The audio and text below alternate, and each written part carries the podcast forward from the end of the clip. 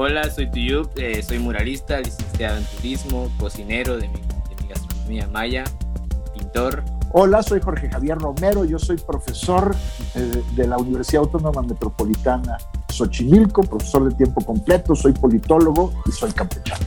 No se dice provincia, borrando líneas en el mapa con Patti de Obeso. Hola, ¿qué tal? Bienvenidas y bienvenidos a este episodio de No se dice provincia. Hemos hecho hasta el día de hoy un recorrido importante por los orígenes de este término. Si se dice o no se dice provincia, lo bueno y lo malo, por qué nos gusta y por qué no. Sobre todo, y lo más importante es que a través de eh, casi 32 capítulos hemos descubierto en el país una importante cantidad de palabras y acentos distintos, de proyectos y movimientos sociales que se dan en lugares donde tienen todo en contra y una larga lista de deliciosas y cosas raras que comer y lugares escondidos por visitar. Hoy hablaremos de un estado cuyo estilo de vida es sereno y sin prisa, según nuestros invitados, caluroso y húmedo, con una historia que parece leyenda. Vamos a hablar del estado de Campeche. Y bueno, pues primero, eh, antes de darle la palabra, quisiera presentar eh, a mis dos invitados que me hace mucha ilusión tener en este espacio. Nos dimos a la tarea de, eh, entrevistar, de preguntar por muchas personas en, Campeche y estamos muy, muy contentas de que estén aquí el día de hoy. Oscar Tuyub Che, mejor conocido como Tuyub. Bienvenido, hola, Tuyub. Hola, hola. Gracias. Buenas tardes. Un gusto estar aquí en este espacio con ustedes. Gracias, gracias a ti y a Jorge Javier Romero. Jorge Javier, bienvenido. Muchísimas gracias, gracias por invitarme. Qué gusto estar con tu lluvia en este programa. Maestro. Eh, oigan, bueno, pues em, no quiero ya quitar más tiempo en, la introducción. Siempre hablamos, eh, pues bueno, de los estados, ciudades, etcétera, pero creo que sobre todo la riqueza está en las historias de las personas, ¿no? En cómo se cuenta eh, la cultura, sobre la comida, etcétera, a través de las personas que nacieron ahí, que vivieron ahí gran, gran parte de su vida o que siguen viviendo ahí todavía, que es ese contraste interesante de, seguir ahí, de haber nacido, crecido ahí, después salido, que es eh, precisamente la coincidencia del día de hoy. Entonces, bueno, empezar primero por preguntarles eh, un poco de su historia personal, en qué ciudad nacieron y como cuál es su tipo de relación con Campeche, que siempre es una pregunta interesante eh, eh, con, respuestas de, todo tipo que hemos tenido. Y si quieres, empezamos contigo, Jorge Javier. Bueno, yo nací hace 61 años, hoy 24 de septiembre es mi cumpleaños, el día que estamos grabando. Ah, wow, en la ciudad y puerto de Campeche.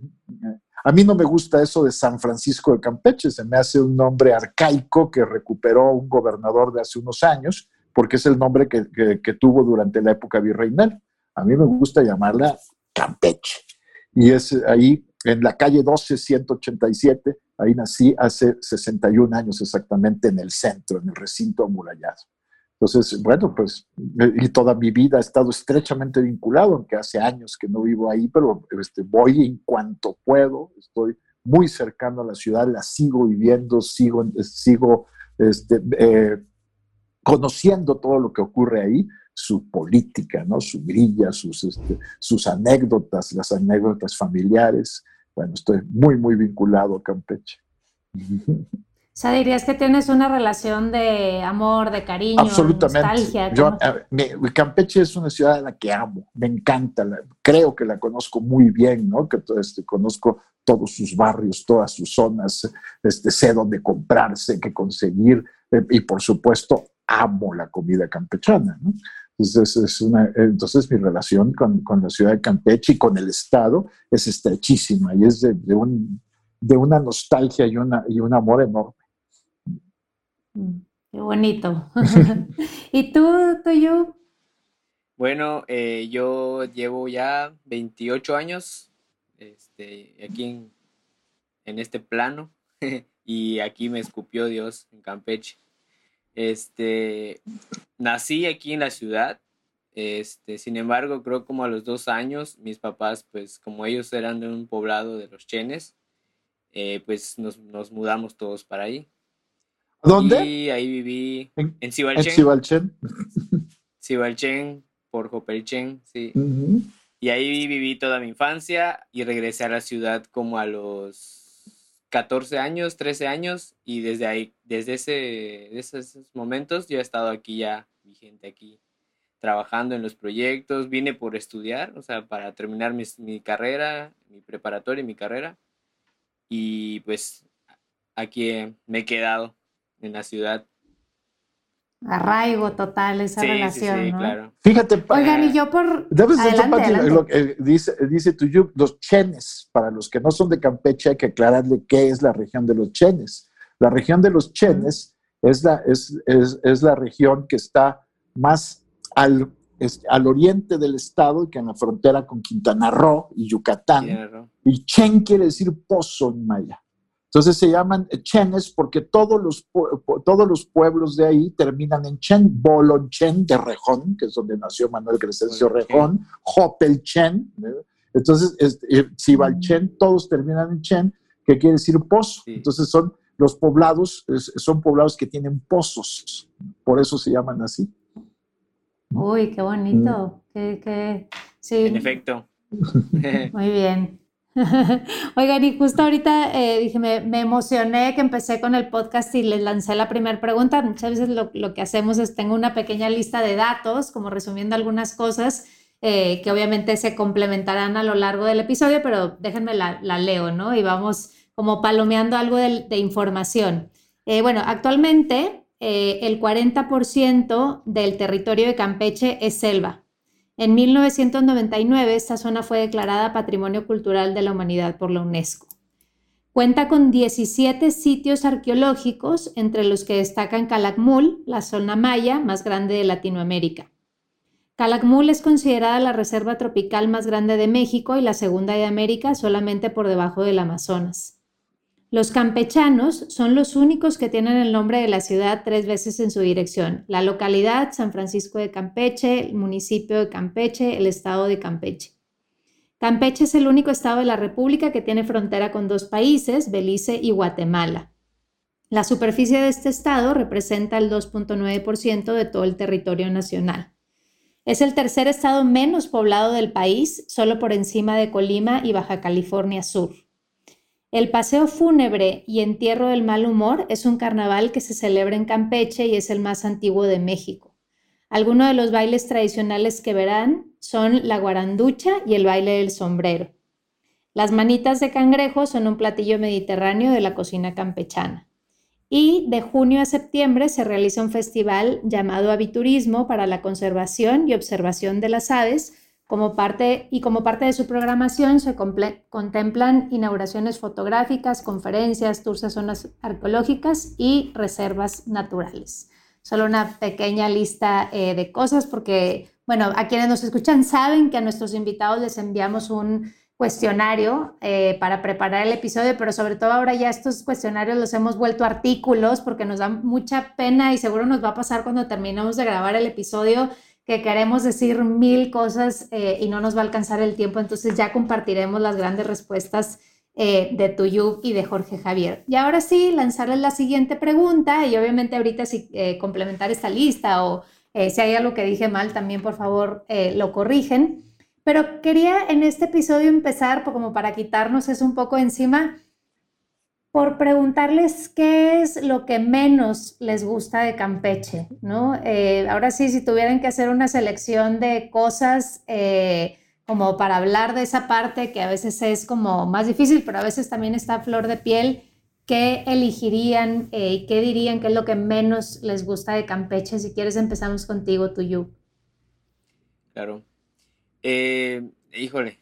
Sí, sí, es, desde hecho, cuando yo, la, yo leí la pregunta, pues sí fue algo muy fuerte, ¿no? Sí, es en un lugar que amas, un lugar donde naciste y donde creces, pues es muy difícil a veces encontrar qué no te gusta, ¿no? Y creo que hasta personalmente, cuando te lo preguntas, es muy complicado.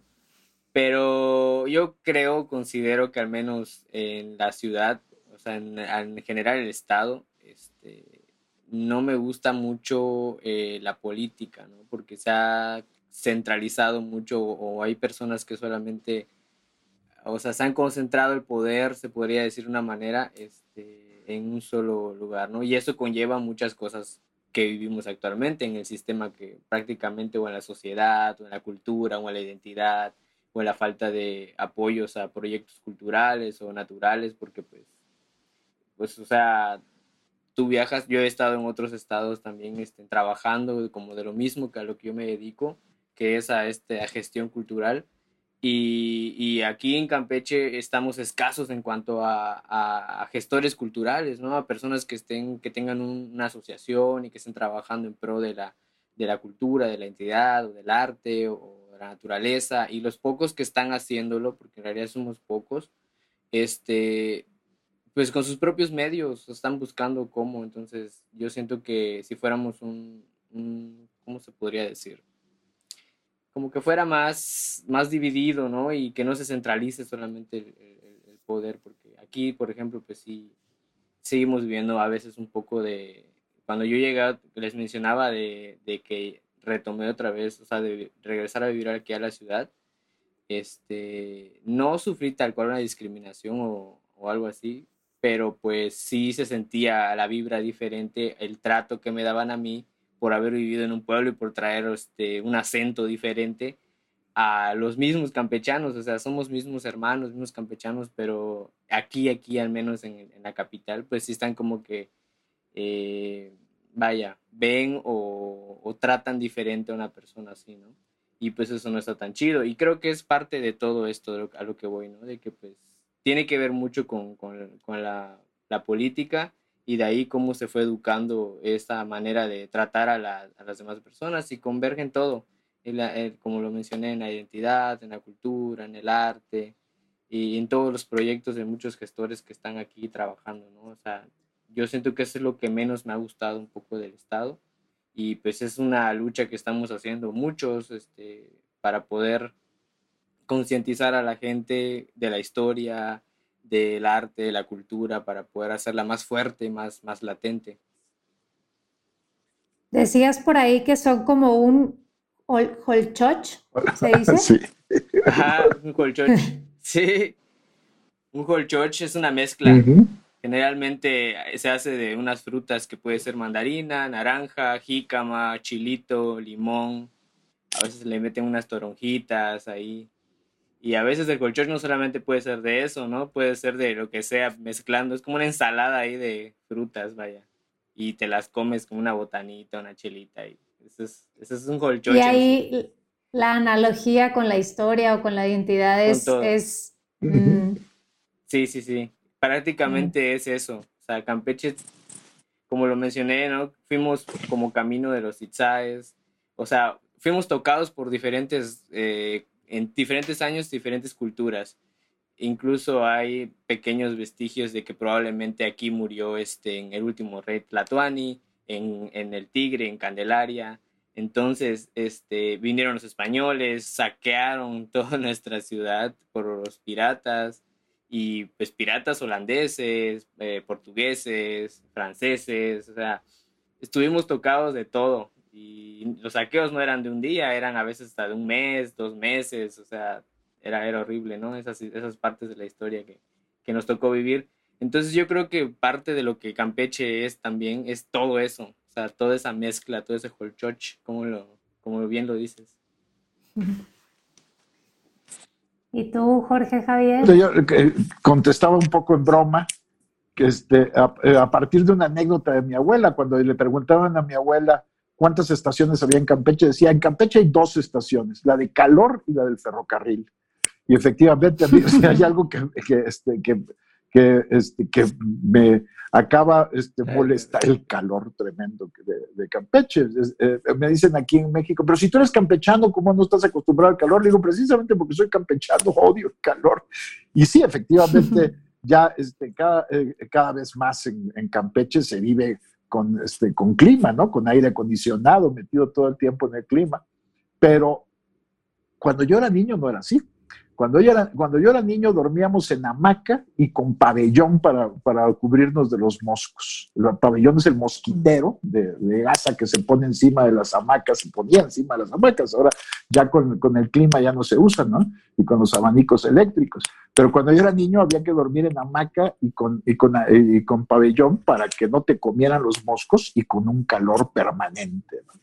Este, en, las, en los, esas casas, como la casa donde yo este, eh, viví de niño, que era la enorme casa de mi abuelo en la, calle, eh, en la calle 12, que tenían techos altísimos precisamente para evitar el calor.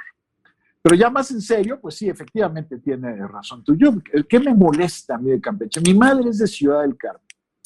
Es decir, mi, mi familia materna, toda mi familia Vadillo es de Ciudad del Carmen, que es, este, pues, está en la isla del Carmen y que este, eh, eh, siempre fue un punto, eh, un punto importante del Estado porque eh, ahí se dio en los años 50 y 60 del siglo pasado la explotación camaronera. Antes fue este, un lugar importante para la salida de la producción de chicle, la chiclería, que también fue la industria extractiva principal de Campeche este, en la época de la Segunda Guerra Mundial y, y, también este, después de la Primera Guerra Mundial.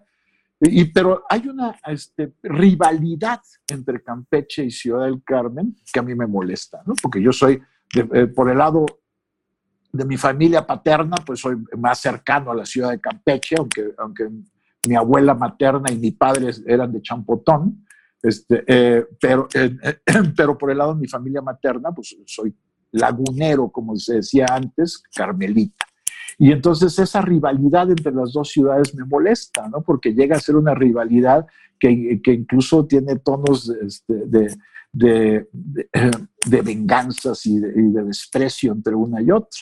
A los, a los, carmelitas, muchas veces los de la ciudad de Campeche les dicen yucatecos de segunda, porque en el, en el escudo de la ciudad se, eh, se quedó la frase de la laguna por, Yucat por, la, por, la, por la laguna por Yucatán y ambas por la República Mexicana porque finalmente Campeche fue Yucatán. La mayor parte de la historia de Campeche, Campeche es parte de Yucatán. Durante el virreinato fue parte de Yucatán y hasta, hasta 1863 fue parte de Yucatán. Bueno, 57 o 63 depende si se toma en cuenta la incorporación oficial del Estado a la, a la federación, que es en, en abril de 63 o en la declaración de separación de Yucatán que fue en agosto de, de 1857. Entonces, pero finalmente, pues somos parte de una zona cultural, histórica, geográfica que es la península de Yucatán. Y entonces también esta otra rivalidad entre Yucatán y Campeche me molesta porque compartimos toda la cultura, compartimos toda la comida, compartimos historia. Y bueno, por ejemplo, la zona del Camino Real, que es la otra, la otra zona maya. Las dos zonas mayas importantes de Campeche son la de los Chenes, de donde viene Tuyú, y la zona del Camino Real. Son zonas que culturalmente son muy parecidas al, este, al estado de Yucatán. Mientras que efectivamente la zona de, a partir de Champotón hacia Ciudad del Carmen, culturalmente es distinto. El estado empieza a, a tener este, otra identidad que se va acercando a la de Tabasco, ¿no? Conforme te vas acercando a Tabasco. Y entonces esas rivalidades sí resultan, pues, este, molestas y desagradables y a mí no me gustan. Finalmente, este, tenemos una cultura compartida con Yucatán y Ciudad del Carmen está en Campeche como la, como la ciudad de Campeche. Es interesante sí. que, que, haya esa rivalidad, ¿no? Precisamente hoy en la mañana hablábamos, cuando hablábamos sobre eh, el podcast y lo que hemos ido descubriendo, eh, por ejemplo, pensábamos en Coahuila, ¿no? Que en Coahuila también internamente tienen ahí sus broncas y sus temas y, y no sé, es interesante pensar en, en, en, por qué se da eso, ¿no? Y precisamente ahorita te, iba a preguntar, Jorge Javier, porque otra cosa que, que decías es que, y algo tú mencionaste también, tú, Yub, eh, pues del desarrollo ahora en Campeche, ¿no? Y de la cercanía de la ciudad con el mar, que ahora ya hay muchos más desarrollos. Creo que algo, y también eh, ahorita justo que venía a grabar el, episodio, le preguntaba a una amiga y un amigo, vamos a hablar sobre Campeche, ¿qué quieren hablar?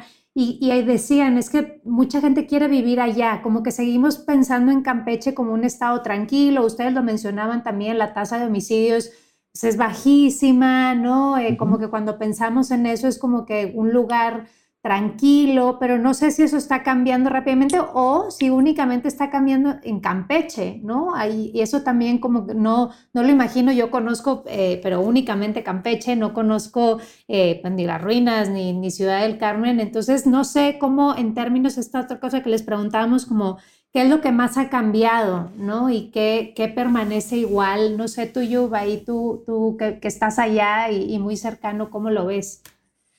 Em, sí, en efecto, el desarrollo aquí en, al menos en todo el estado, ha sido así a pasitos, a pasitos muy, muy, muy, este, muy cortos, ¿no? Muy lentos. Este, no sé, no sé, se debe a muchas cosas, ¿no? Tal vez la poca, o sea, el hecho de que no lo voltean a ver como para invertir, o sea, en o sea, empresas o franquicias grandes, no sé. Pero, por ejemplo, la plaza más grande que tenemos, este, por ejemplo, hace unos 5 o 6 años que se acaba de, edificar y hasta ahorita pues no va mucho a la gente y menos ahorita con esa contingencia, ¿no? Pero, por ejemplo, bien, en efecto decían sobre lo del... Hubo una época, el, el maestro Jorge me va, me va a decir, creo, con los datos exactos, pero en la que se quería de modernizar eh, la ciudad. Entonces, fue ahí donde empezaron a ganar mucho espacio al mar por medio de embutidos de SASCAP, que es polvo blanco. Este, y ahí armaron primero como una pequeña isla donde cuál estaba el hotel, ¿cuál era el hotel? Baluartes. El, el, hotel Baluartes.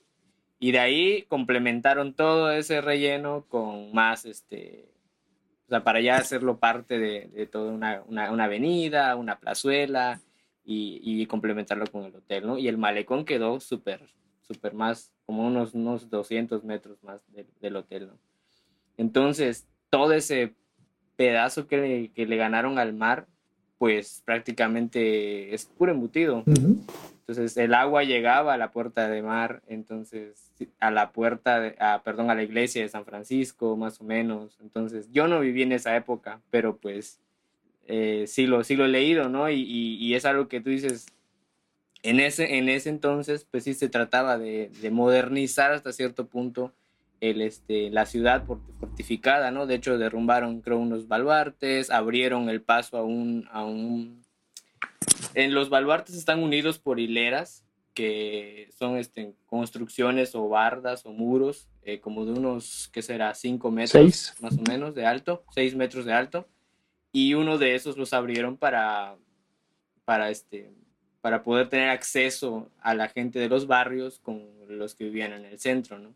Fue un show de, de, modernidad prácticamente, ¿no? Entonces, muchas cosas se derrumbaron, muchas cosas se quedaron y creo que hasta hace unos cuatro años, igual cinco años, empezaron a volver a retomar esas construcciones, las volvieron a, a reincorporar dentro de la ciudad murallada, pero ya no tan altas, algunas son solamente una simulación como de un metro, dos metros nada más, de que ahí existió ese muro, ¿no? Entonces, pero sí, o sea, es un estado que en sus ventajas, tiene sus ventajas y sus desventajas, ¿no? Hemos crecido lento, lentos pero contentos. ¿Y tú crees que eso es algo bueno, Jorge Javier, o cómo lo ves tú? En... Mm. Bueno, efectivamente lo que pasó fue que este, alejaron la ciudad antigua del mar. Ese alejamiento de la ciudad antigua del mar fue una desgracia.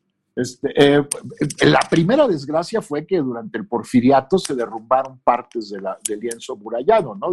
Y se, derrumbaron las puertas de San Román y de, Guadalupe y se tiró eh, buena parte de, de, del lienzo de mar de la muralla y en realidad lo único que quedó es el lienzo de tierra que va de la puerta de tierra a la iglesia de, hacia, que iba hacia la iglesia de San Juan de Dios.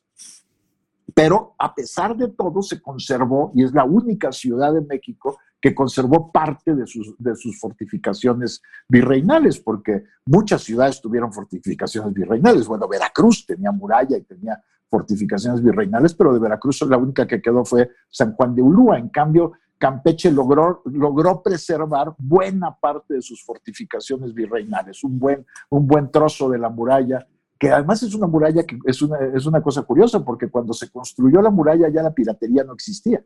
Los ataques piratas fueron del día. Habla de eso, sí, habla, la habla de eso, es parte como de la leyenda. Es del siglo XVI y XVII. Y la muralla de Campeche es del XVIII. De hecho, el último baluarte, que es el baluarte de San Miguel, se terminó ya en el siglo XIX.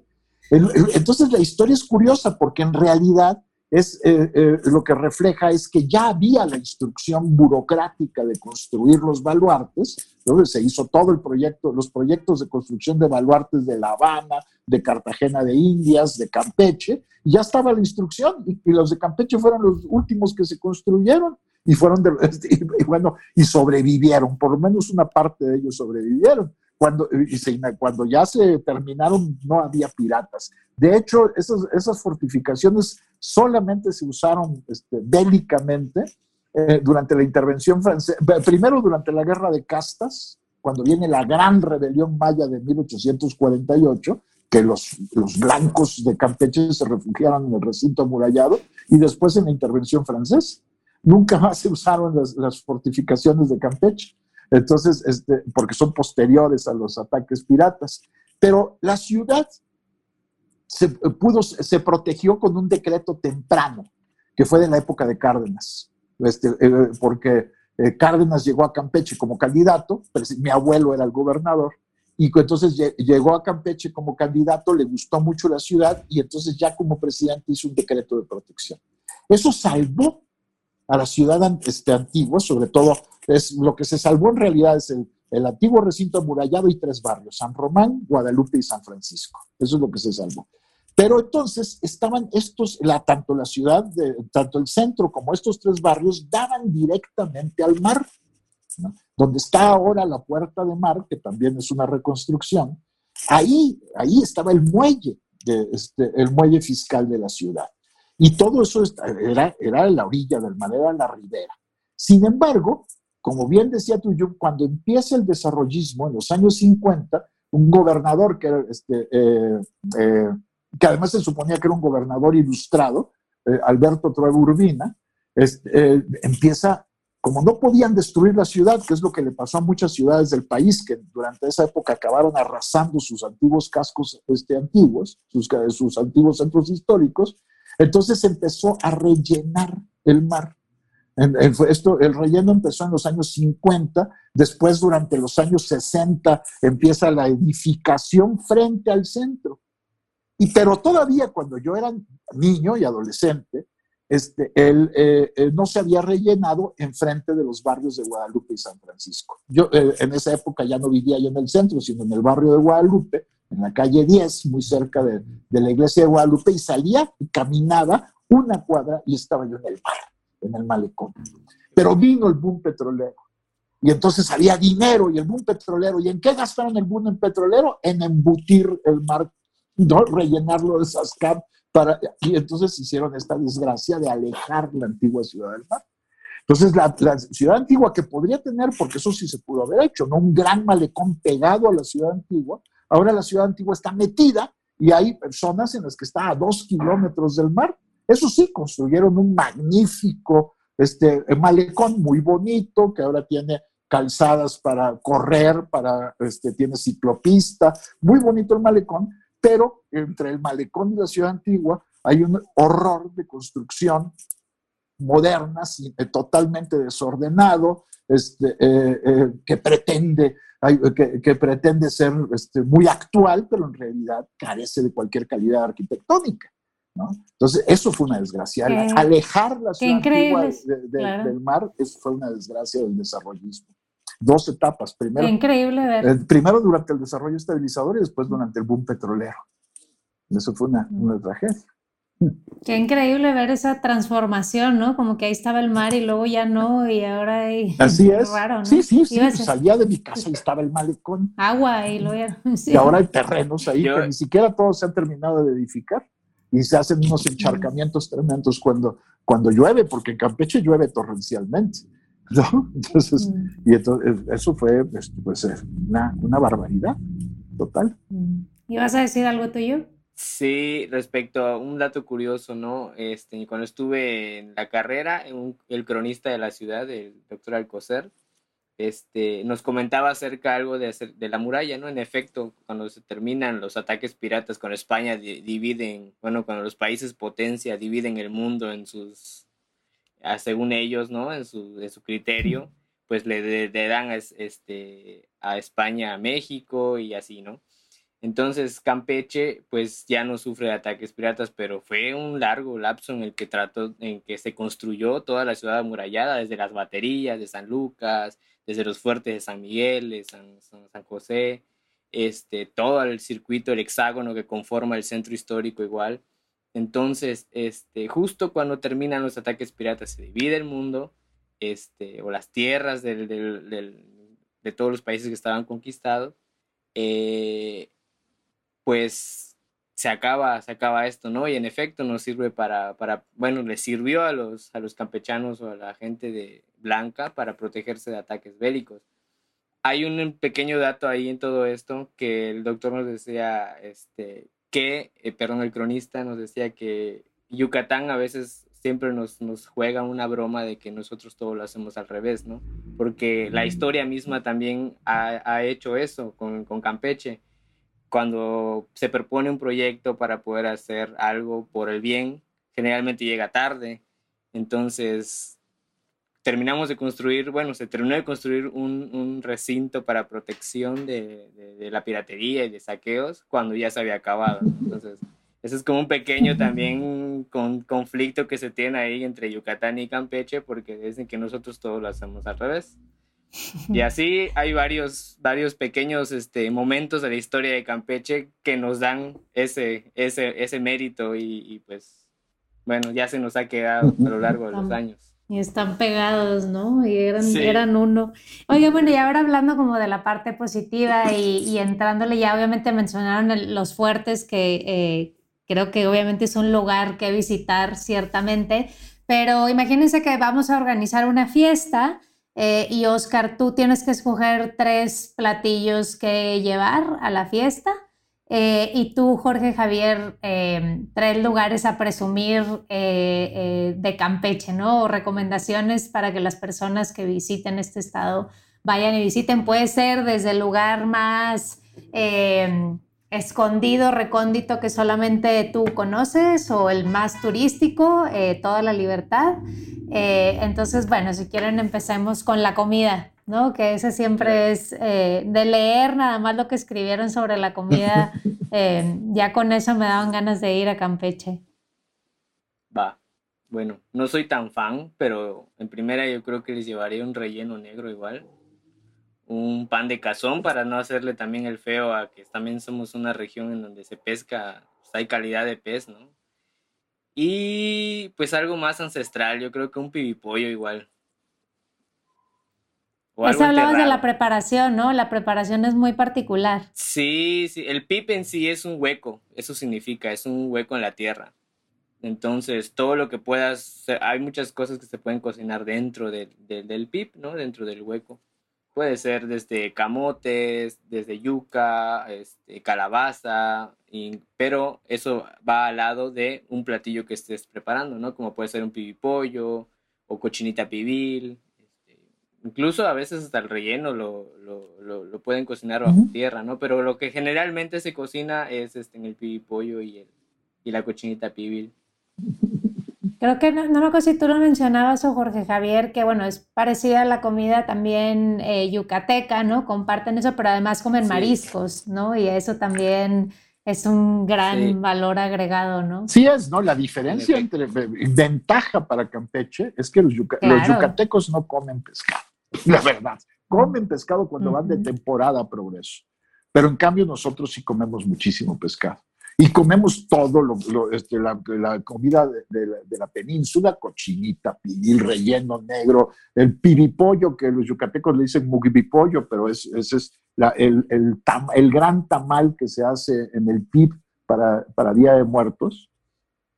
Todo eso es común, pero nosotros tenemos pan de cazón, tenemos chiles y rellenos de cazón, tenemos pámpano en verde, es medregal en su jugo, cherna, es decir, eh, eh, la, comida del mar en Campeche es riquísima, ¿no? Y eso es una, eh, es una cosa que los yucatecos no tienen.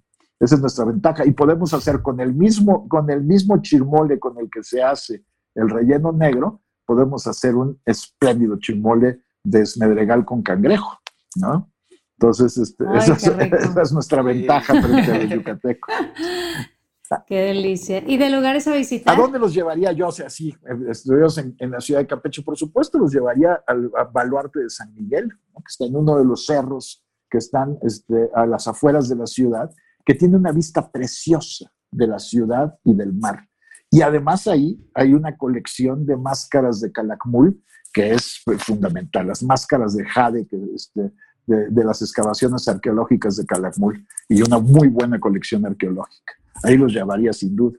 Ya en la ciudad los llevaría, uno de los, de los lugares que más me gusta de la ciudad es el Instituto Campechano, el claustro antiguo del Instituto Campechano, porque está al lado de la iglesia de San José, que es, una, que es un extemplo, porque no está, en, este, no está en culto, está fuera de culto desde hace muchos años, porque ese, lo que es ahora el Instituto Campechano fue el colegio jesuita, hasta que fueron expulsados los jesuitas en 1767. Carlos III expulsó a los jesuitas de sus dominios y entonces después se convirtió en el seminario conciliar.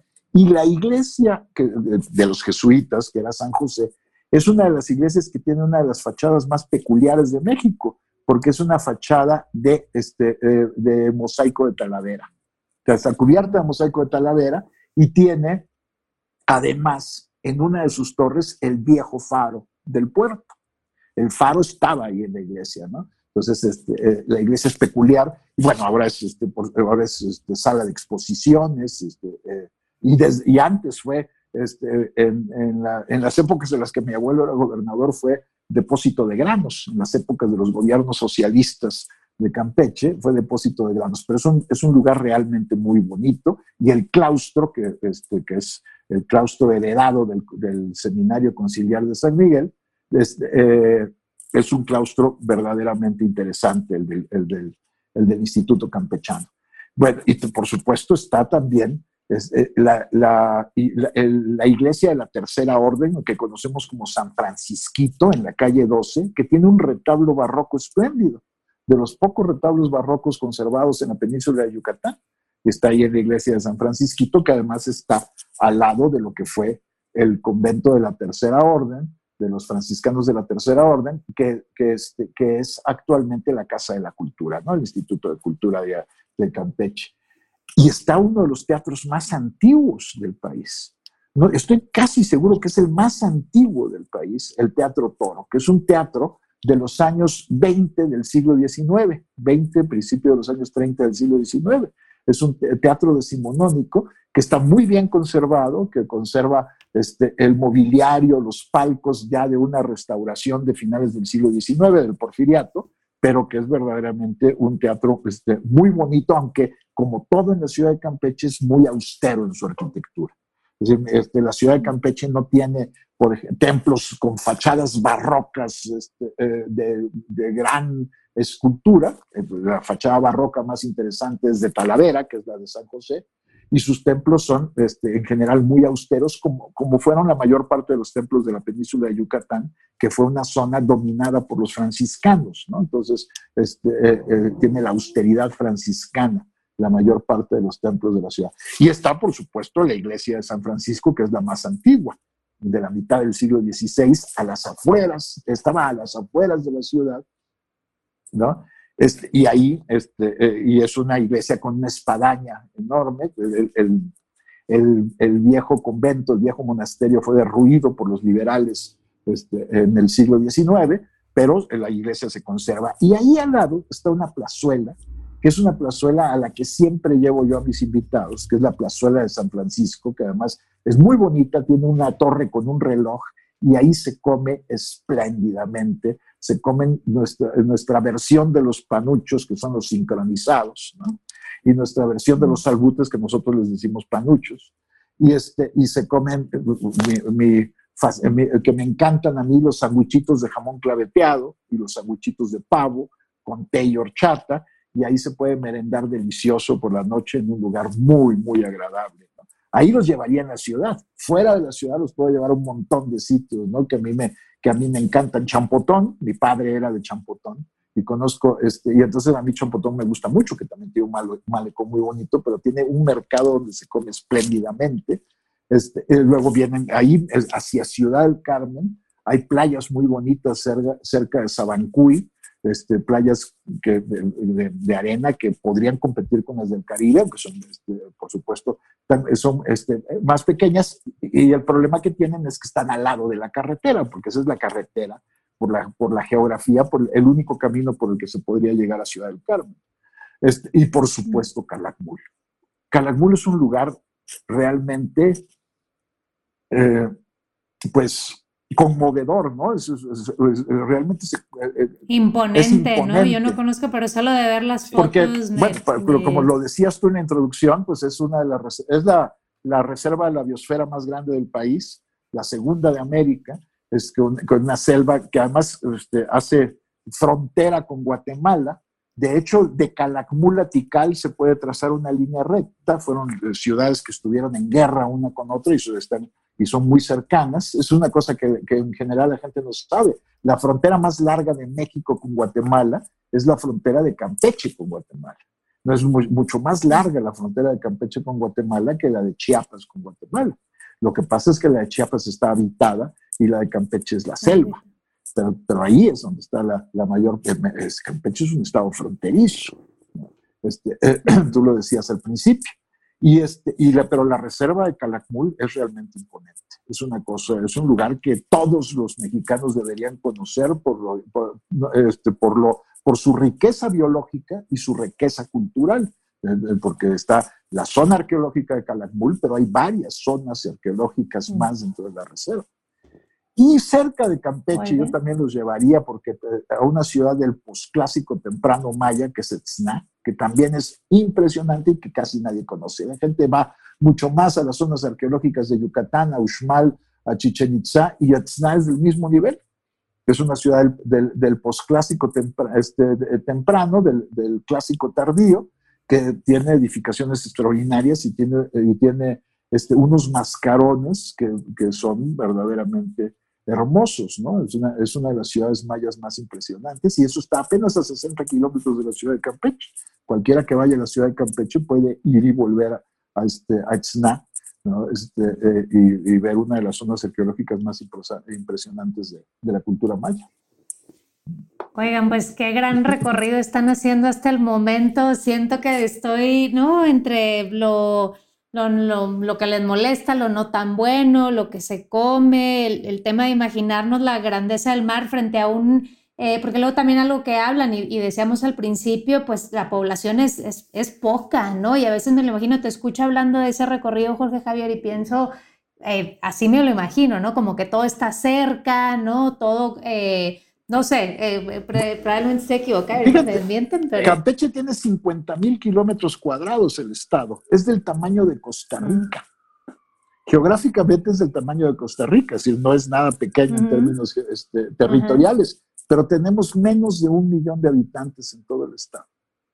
Entonces, es, uno de los estados con más baja densidad poblacional, creo que es el que más baja densidad poblacional tiene el país, y, este, y, y tiene realmente zonas impresionantes de conservación, de, conservación de, selva que ahora están amenazadas por el tren Maya.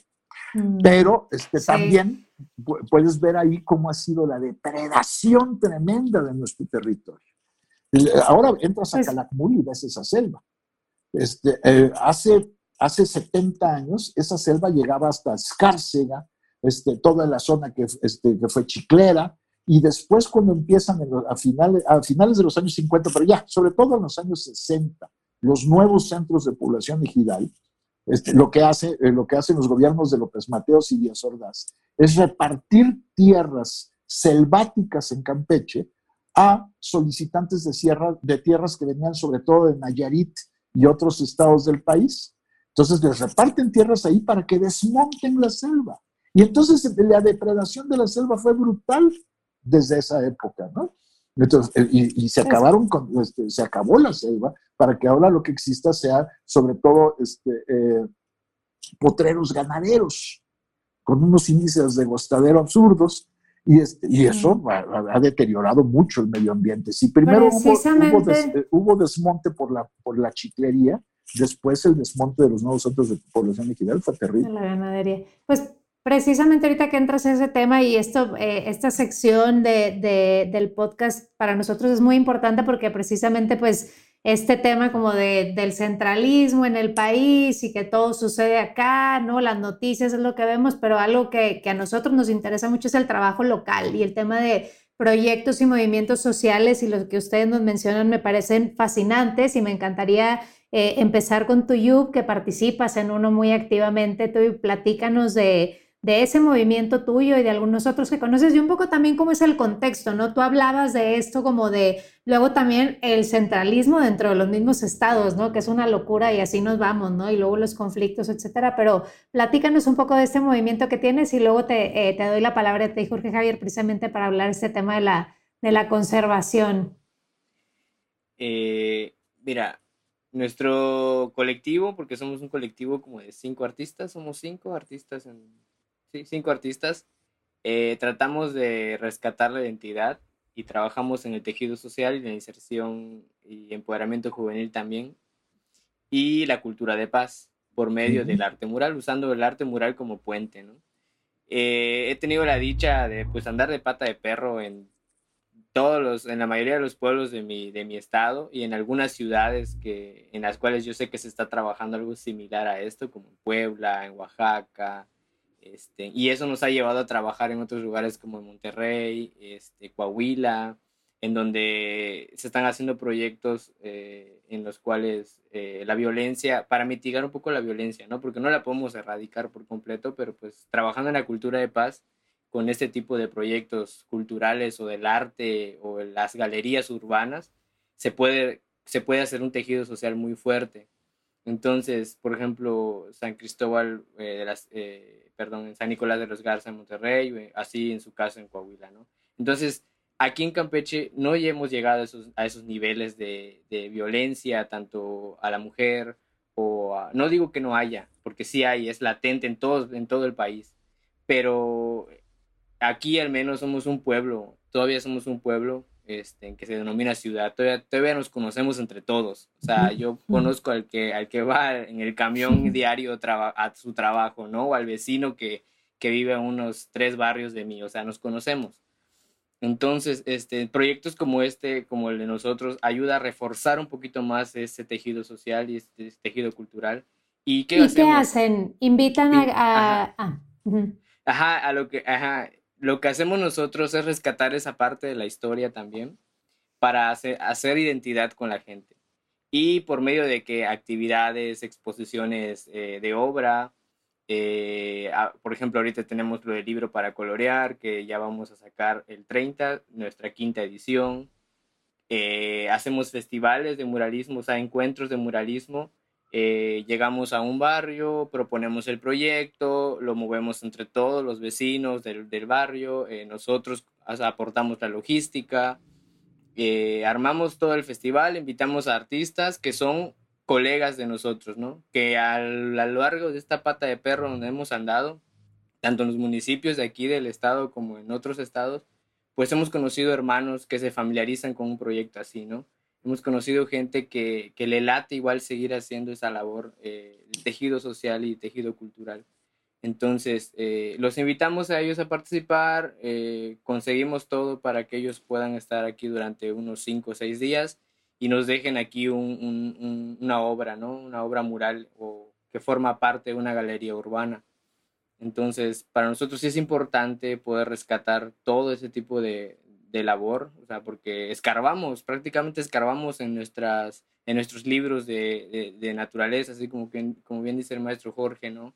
Sobre la identidad de, de, la cultura maya, incluso no me siento tan, tan, este, tan halagado de la piratería, pero también eso nos deja una parte, ¿no? Nos deja cosas que también forman parte ahora de, de la identidad de, lo que es el campechano. Entonces, todo este tipo de Holchoch, como lo decíamos al principio, pues es parte de, entonces tratamos de, de, pues, de escarbar toda esta información para poder presentárselas a nuestro pueblo, pero ahora con murales, ¿no? Algo muy importante, por ejemplo, ah, perdón, perdón.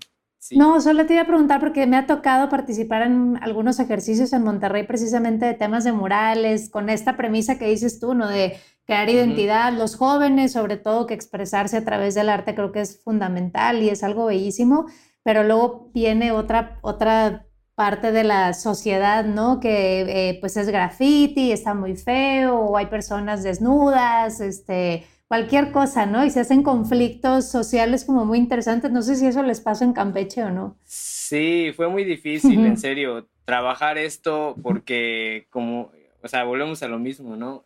Eh, Campeche es un pueblo y a veces mucho de la gente que vive aquí tienen la mente cerrada todavía, ¿no? Le llamámosle la mente cuadrada, ¿no? Lo que, lo que se dice. Pero, o sea, yo creo que si llegas, o sea, no sé cuál es la bendición del colectivo y de, de nosotros cinco que nos hemos aventado este paquete, pero afortunadamente ya ven a una persona pintando en la calle y, y, ha cambiado mucho, ¿no? Al principio sí nos pasaba, en efecto. Llegaba la policía y prácticamente nos estaba ahí cuidando de qué estamos haciendo, de por qué lo estamos haciendo. Nos interrogaban por todo, ¿no? Pero es increíble que lleguen cuando tú ves que tienes una producción, o sea, tienes a dos camarógrafos que te están grabando, tienes un cuerpo de andamios de dos pisos, de dos niveles, tienes escaleras, tienes reflectores y que digan que estamos vandalizando, pues era gacho, ¿no?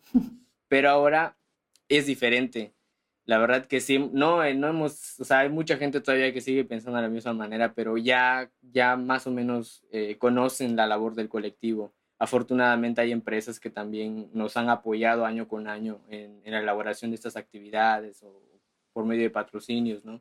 Que voltean a ver también esta parte de, de que pues, es importante, ¿no? Rescatar todo esto para poder presentárselo a la comunidad. Y yo creo que es eso, ¿no? O sea, yo creo que el trabajo arduo y pues no agachar la cabeza, pues es, es a donde, a donde complementar o, fortalecer nuestra meta. Entonces, yo creo que, que ahí está más o menos latente el, el, hecho de que pues, la gente deje de pensar un poco así. Lo van a seguir haciendo, pero pues poco a poco nos vamos a ir ganando su confianza.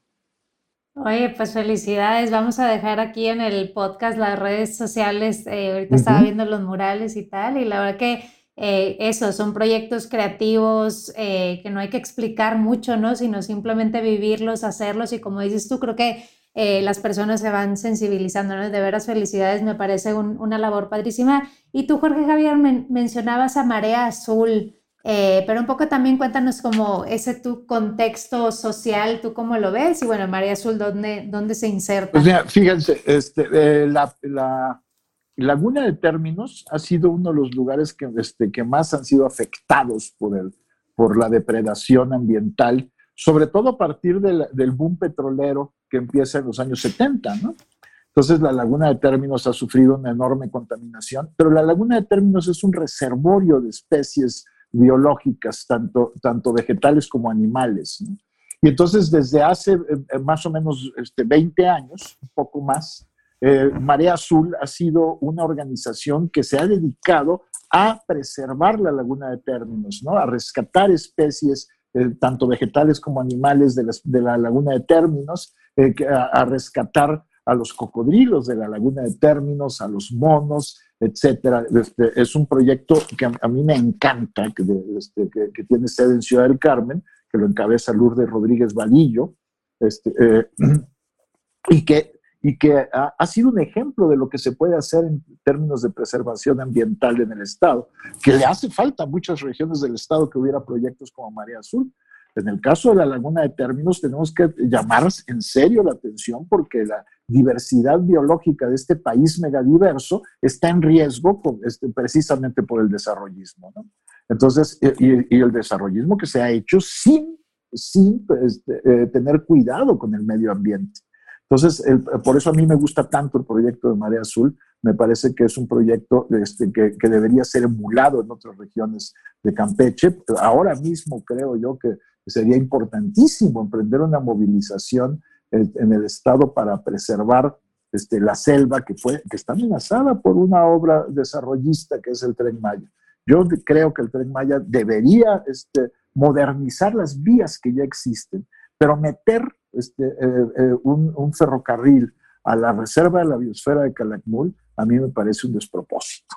Creo que es una que, que, se podría hacer mucho más teniendo un hub turístico en Escárcega, a donde llegar el tren y a partir de ahí, con poco impacto ambiental, este, llevar a los, a, los visitantes a Calakmul que meter el tren por esa zona. Y entonces, eh, por eso es importante que existan proyectos como el de Marea Azul que deberían, este, deberían repetirse en otras zonas del estado. Hay otras zonas que también están en riesgo. Este, por ejemplo, en la zona de Palizada, que es la zona de los ríos, que tiene además uno de los, de los pueblos más bonitos de Campeche, que es Palizada y que está al margen de todo, también tiene un gran riesgo ambiental. También hay una, un gran peligro de depredación ahí y, de, deforestación, y la deforestación ahí puede tener efectos terribles en, estos tiempos de cambio climático. Entonces, Campeche es, una, es una zona ambientalmente endeble que necesita de proyectos de protección ambiental urgentemente. Qué bueno que lo mencionas, porque además ahorita, bueno, durante la pandemia, ¿no? Y cómo se está destinando el presupuesto, etcétera, precisamente creo que el tema de conservación del medio ambiente va a ser uno de los que más va a sufrir, sin lugar a dudas, ¿no? Y precisamente cuando hablábamos, em, cuando hicimos el, el episodio de Colima, el de Baja California Sur, eh, esta discusión, justo lo que acabas de tocar del turismo, ¿no? Como que uno dice, bueno, si ojalá más gente viniera y se conociera y estuviéramos más conectados. En Colima decían, pues muy difícil llegar a Colima o muy caro. Y luego uno dice, híjole, pero sí queremos, ¿no? Sí queremos realmente que, eh, haya más turismo o, qué tipo de turismo queremos en México, ¿no? Porque precisamente vemos Quintana Roo, ¿no? O cualquier otro lado y es una, una depredación enorme que después no hay vuelta atrás, ¿no? Entonces, bueno, qué bueno que, que mencionas a Marea Azul eh, y como dices, creo que, pues sí, no, no sé si va a haber mucho debate o no con el tren Maya, porque si va a ser algo que simplemente se va a hacer, ¿no? Pero, pero bueno, creo que es algo que, que ciertamente eh, hay, que, hay que discutir y hay que debatir. Y bueno, oigan, pues ahora sí se nos está acabando el tiempo, como les decía, y siento que esta conversación podría durar horas, eh, pero bueno, quisiera hacerles como la, última, bueno, una que mi amiga antes de venir me dijo, pregúntales, eh, en términos ahorita del COVID, decía ella que pues siguiendo los números, Campeche como llegó muy tarde o los números en comparación del resto del país fue hasta el final. ¿Tienen alguna hipótesis a qué se debe eso? Pues la poca población, la poca densidad poblacional. Esa es una de las mm. razones pero después pegó duro, sobre todo en la ciudad de Campeche empezó a pegar muy duro, ahora ya está bajando, ya está minorando, este, eh, y, la respuesta de las autoridades, a mí, por ejemplo, lo de la ley seca, me parece un despropósito, ¿no? Pero instauraron la ley seca y entonces se dejó de vender totalmente alcohol en la ciudad, eh, bueno, en el estado, este, eh, pero es la poca densidad poblacional, es el, hecho de que, de que que tenemos una densidad poblacional muy baja, lo que, lo que hizo que fuera menos impactante la, la pandemia en Campeche que en otros lugares. Sí, en efecto, nosotros, este, bueno, mencionas el tema del turismo igual, ¿no? Y también el tema de la, la poca densidad de población. Eh, somos un estado que que sí tiene turismo, ¿no? Pero no a niveles como lo tiene Yucatán y lo tiene Quintana Roo, entonces también ese es un punto. Nuestro aeropuerto es muy chiquito igual, o sea, no, no, no recibe tanta afluencia de gente, este, al menos aquí en, en, en, el estado, ¿no?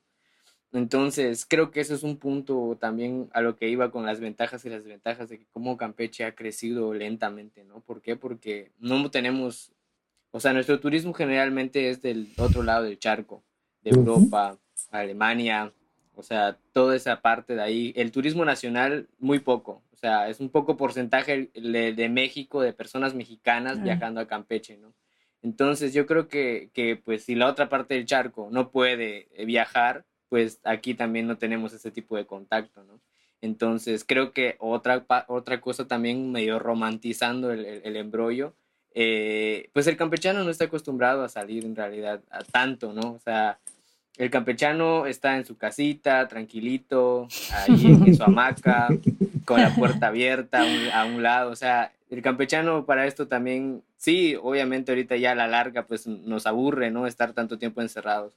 Pero generalmente es así el campechano, es hogareño, o sea, no, generalmente no anda en la calle ahí, o sea, más que cuando sucede un accidente o hay algo ahí, ahí, chismosos, ahí sí, ahí sí, ahí sí, pero fuera de eso no, o sea, el campechano es así. Entonces también eso ayuda un poco a, a, que, a que este tipo de cosas, por ejemplo, estuve viendo las noticias hace poco y probablemente vayamos a, o sea, nuestros, nuestros niños ya regresen a clases, ¿no? Entonces está haciendo como que ese tipo de estudios, sí, si llegáramos a, o sea, es uno de los pocos estados, Campeche y Chiapas, que probablemente estén en, semáforo verde, ¿no? Mm. Y eso implica que podrían, podrían o no regresar a las casas, ¿no? Pero pues digo, eso ya son otros temas. Pero Nunca sabe uno que va a jugar ventajas, ¿no? Exactamente. Y lo mejor, pues, es este, pues, tener como que la precaución, ¿no? Y, y seguir siendo ese, ese, en ese sentido, pues, los hogareños que somos, ¿no? Oigan, bueno, pues ahora sí la pregunta final, eh, el podcast se llama No se dice provincia. Hemos preguntado mucho si se debe decir provincia o no, si les molesta o no, y bueno, ha sido bien interesante eh, y ahora decidimos que más bien lo que vamos a preguntar, suponiendo que no se nos debe decir provincia, quienes vivimos, nacimos fuera de la Ciudad de México, eh, ¿cómo nos deberían de decir? ¿Cómo, cómo en vez de que les digan campechanos, campechanos, digo, perdón, que les digan provincianos, ¿cómo les, cómo les deberían de decir, no?